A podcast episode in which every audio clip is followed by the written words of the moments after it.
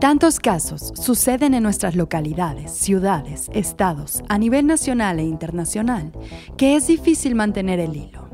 Hoy por hoy es común que para la mayoría la relevancia de los acontecimientos, así como las emociones y sentimientos derivados, tengan una vigencia de tan solo unas cuantas semanas, quedándonos con muchas preguntas, pocas respuestas y una frustración que silenciosamente crece en nosotros. Pero las situaciones que enfrentamos hoy exigen que no quitemos el dedo del renglón Hoy retomaremos el reciente caso de Black Jaguar White Tiger con el fin de comprender mejor qué sucede en términos generales con la posesión de este tipo de especies en México.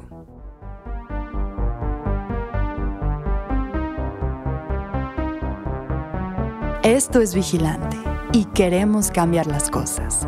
Somos un medio informativo que busca difundir la verdad en temas relacionados a la crisis ambiental que vivimos en México y el mundo. Queremos alcanzar la lucidez y crear conciencia en todos los niveles. Ya es hora de que nos hagamos responsables.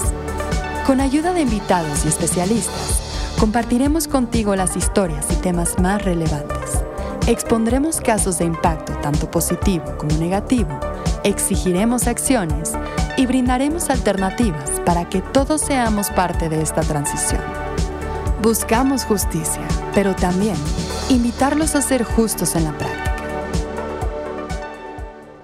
Hace unos cuantos meses se denunció a este supuesto santuario, ubicado en la Ciudad de México, por mantener a más de 200 animales, en su mayoría grandes felinos, en condiciones deplorables. Las incongruencias que rodean al caso son múltiples desde el hecho de que fueron las mismas autoridades quienes años atrás entregaron al proyecto de Black Jaguar White Tiger cientos de ejemplares para su resguardo, hasta la aceptación y celebración a través de redes sociales del mal manejo de estos animales. A la fecha, no hay detenidos ni responsables. Con el fin de desentrañar el caso e identificar a todos los responsables involucrados, nos acercamos a Ernesto Zazueta, presidente de la Asociación de Zoológicos, Criaderos y Acuarios. Comenzamos por preguntarle su perspectiva general sobre lo sucedido. Yo más bien lo que creo es que hubo mucha omisión o sea, ellos le estuvieron, le estuvieron mandando pues animales en custodia, lo cual te voy a aclarar algo, no es un premio para nadie. A lo mejor para Black Jaguar White Tiger fue un premio porque él hacía, pues generaba recursos pues para él y muy grande se sabe en ese tema. Pero para un zoológico, para, para nosotros el que nos manden un montón de tigres no es un premio, es un costo y muy grande. Pero aquí lo que me hace mucho ruido a mí es, una, le mandaban los animales, hablan de 600 y ahí había 200, pero además, ¿cómo le mandan animales a un lugar que no tiene un plan de manejo? que no tiene un registro de PINS. ¿En calidad de qué? Eso es lo más cabrón. ¿En calidad de qué le mandan los animales? Por ejemplo, te voy a poner un ejemplo. Ahora que, que nosotros lo rescatamos, a nosotros nos hicieron cumplir con una serie de requisitos, pero muchos, ¿no? De que el lugar es apropiado, que tenga permiso, que tenga un plan de manejo, que tenga un PINS, que tenga guara, guara, guara. Ah, y cómo a ellos en cuatro, los últimos, cuando menos, los últimos años, no tenían un PINS, un registro, no tenían un plan de manejo, en calidad de que se los mandaban y en calidad de que nunca hubo una inspección por parte de la Profepa. Y si la hubo, peor aún, ¿por qué no lo clausuraron? O sea, es por el lado que te vayas. Si hubo o no hubo la inspección, ¿por qué no lo clausuraron? pero sabemos por la misma gente de ahí que estaba cuidando a los animales que estaban cuidando el predio que nunca hubo una inspección. Entonces, yo creo que aquí la Profepa fue muy omisa y tiene que haber responsables de esto porque nunca se hizo esa inspección, en, cuando menos los últimos años. Creo que ese lugar de ahí tenía 3, 4 años. Entonces, hubo un lugar antes que, hablan ellos que tenía otro lugar pero en este, ¿por qué no hubo una inspección como tal? Nunca. El verdadero manejo de estos animales quedó plasmado en las redes sociales, lo cual se convirtió en el factor primordial de éxito del proyecto. Pero aquí es en donde nos encontramos cara a cara con lo que podría ser la falla más grande y evidente de todo esto, la cual no solo fue convenientemente ignorada, sino que se celebró por decenas de figuras públicas de todo tipo y por millones de seguidores. ¿En qué momento el tener a estas especies sometidas a acciones humanizadas, ejemplares dentro de una casa, cachorros de grandes felinos caminando sobre muebles o reposando sobre camas, la difusión de fotografías trofeo, idealizando y normalizando este tipo de interacciones, se convirtió en un plan de manejo para estos individuos?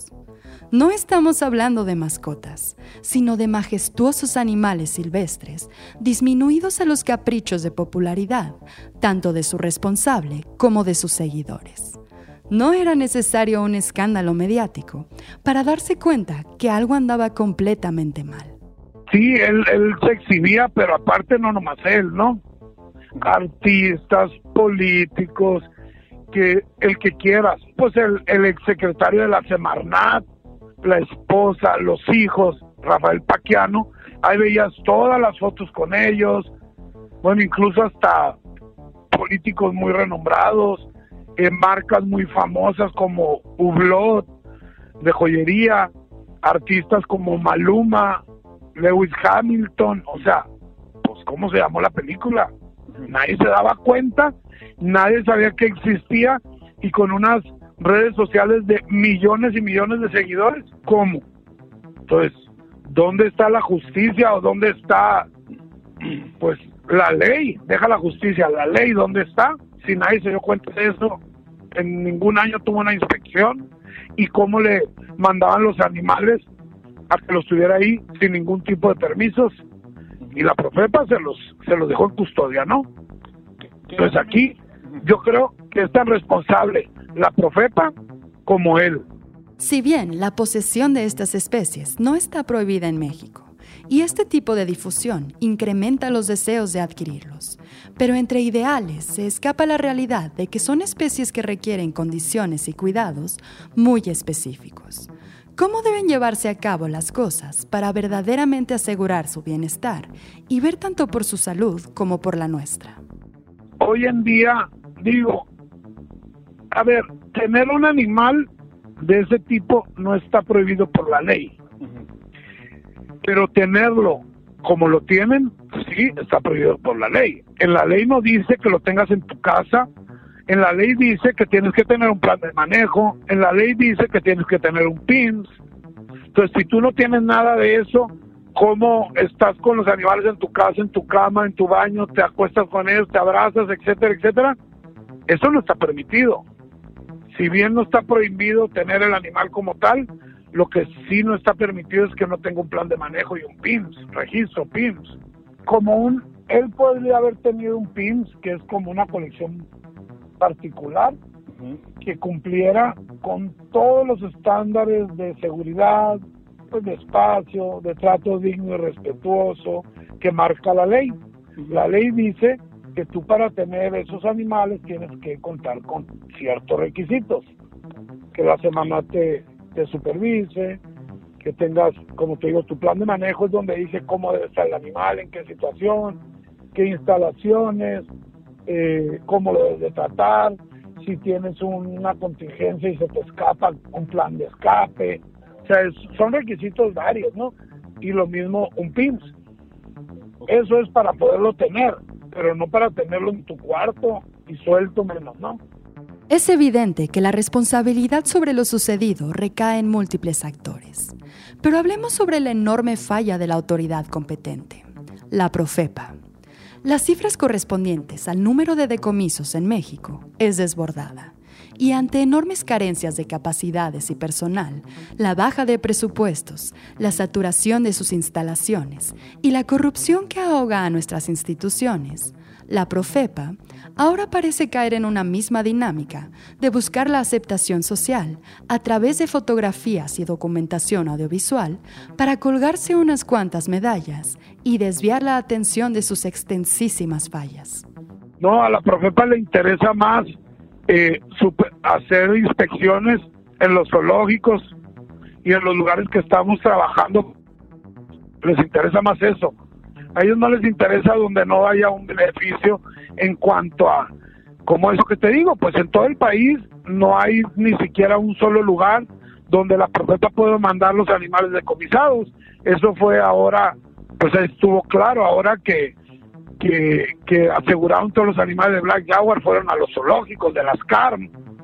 Nosotros tenemos más de 150 animales que rescatamos de ahí y, y eso es con recursos propios. Además, una operación de más de 10 millones de pesos que nosotros pagamos. Y en cambio, lo que recibimos nosotros a cambio son mil inspecciones. Cada rato nos inspeccionan, o sea, ¿cómo está eso? Y a un lugar como ese, donde estaban más de 200 animales, a la vista de todo mundo, porque nunca hubo inspecciones. Pero no nomás a la vista físicamente presencial, no a la vista presencial. Aparte presencial, porque tú pasabas por la calle y se veían, a ti te tocó. Aquí el tema que aparte en redes sociales y en medios de comunicación muy visual que existían, ¿por qué nunca los fueron a, a supervisar, a inspeccionar? Eso, eso está raro. ¿Qué opinas sobre la justificación pública que declara que la condición de los animales de Black Jaguar White Tiger es consecuencia de la pandemia? Eso es una soberana estupidez y una payasada. A ver, nosotros los zoológicos tenemos miles de animales. A nosotros también nos cerraron por la pandemia y a nosotros no se nos murieron los animales. Nuestros animales siguieron estando ahí los seguimos manteniendo, seguimos sacándolos adelante. A nosotros no se nos murieron por la pandemia. Ay, sí, por la pandemia voy a dejar a los animales encerrados en una jaula y que se mueran de hambre, pues eso es una estupidez.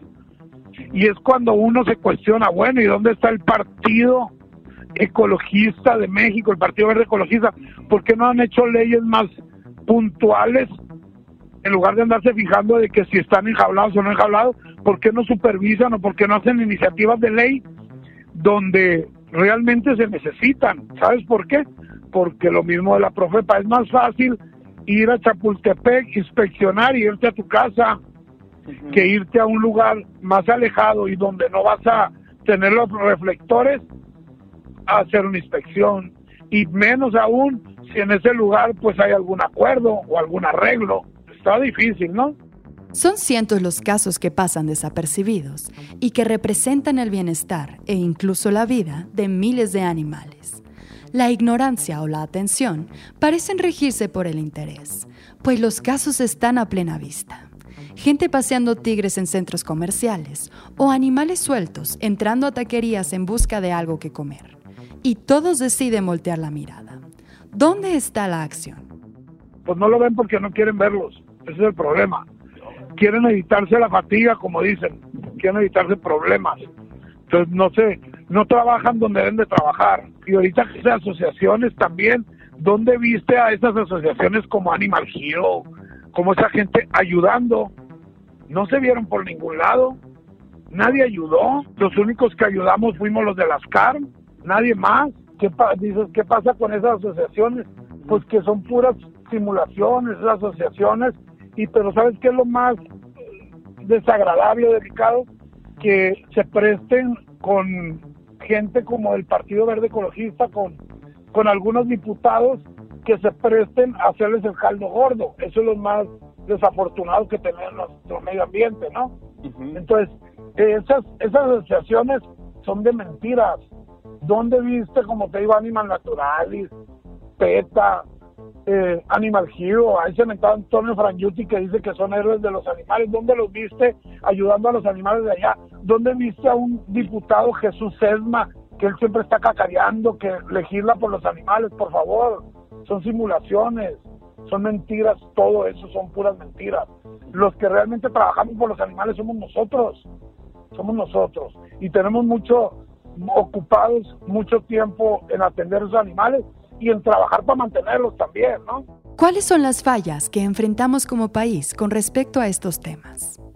El problema más grande que tenemos aquí en México, que a las secretarías como la Semarnat o Procuradurías como la Profepa los dejaron sin dinero. También, así como dijera Trubia, como te digo una cosa, te digo otra, ellos pues no tienen ni el personal capacitado, la Profepa no tiene personal capacitado y aunque lo tuviera humanamente, no es humanamente posible estar en todos lados.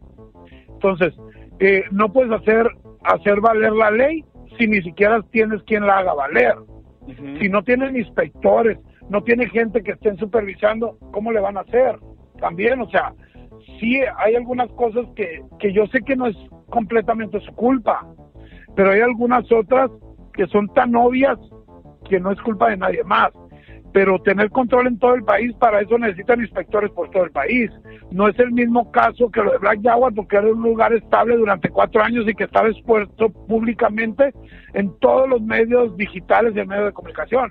Pero en el tema de los animales que salen a las calles por falta de supervisión, de inspección, de recorridos, que pues la verdad en eso sí no tienen manera, no tienen ni siquiera para gasolina esa gente.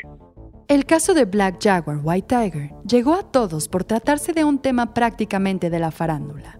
Pero ¿qué hay de todos los otros animales que se encuentran en esta situación y rara vez nos enteramos?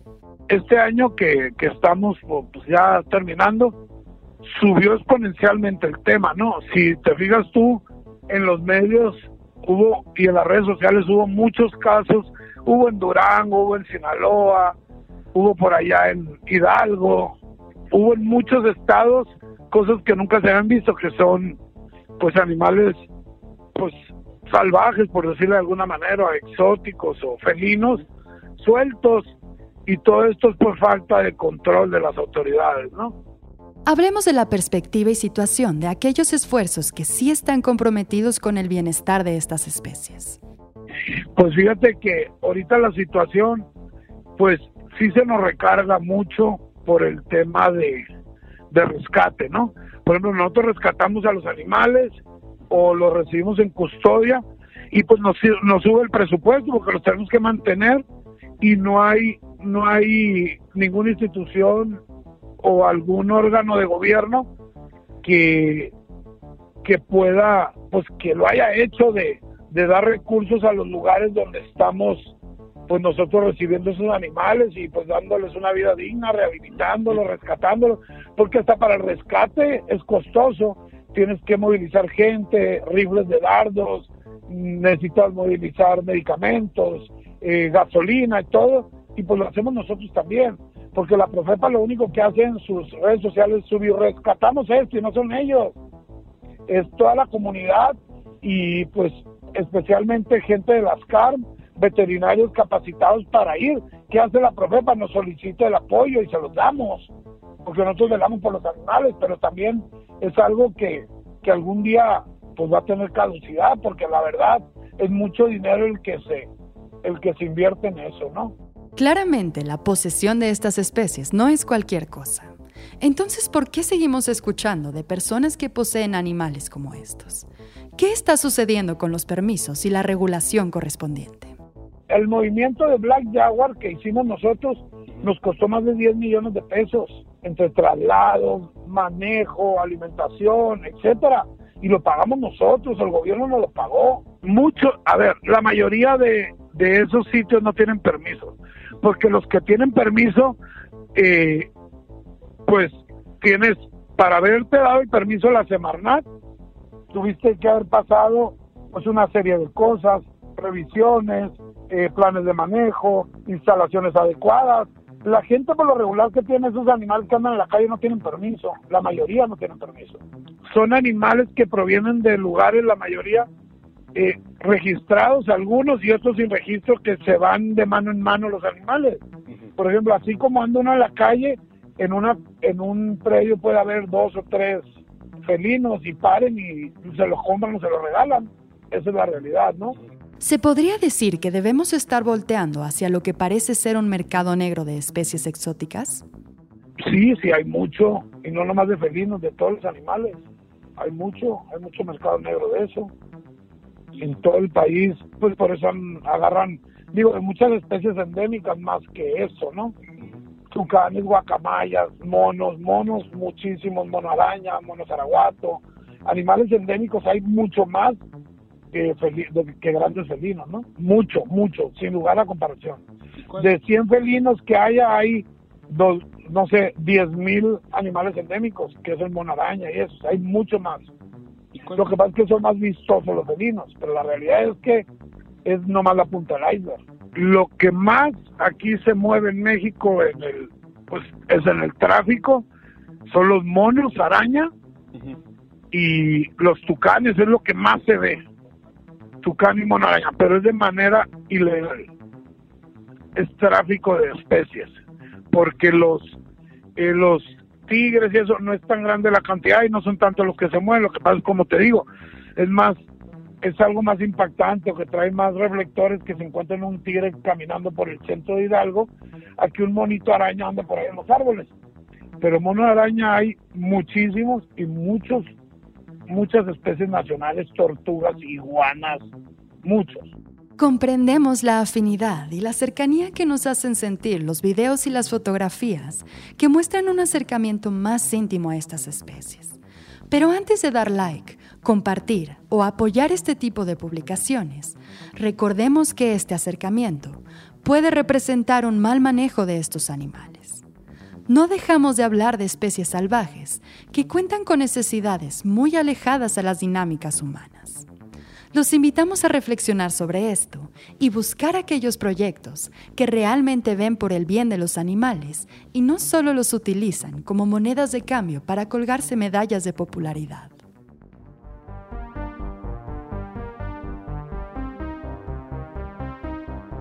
Agradecemos la participación de Ernesto Zazueta para la realización de este episodio y al trabajo de edición de Mario Otero. Escucha nuestro podcast ahora todos los martes en Spotify, Apple Podcast, YouTube o tu plataforma favorita y encuéntranos en redes sociales como vigilante-bio.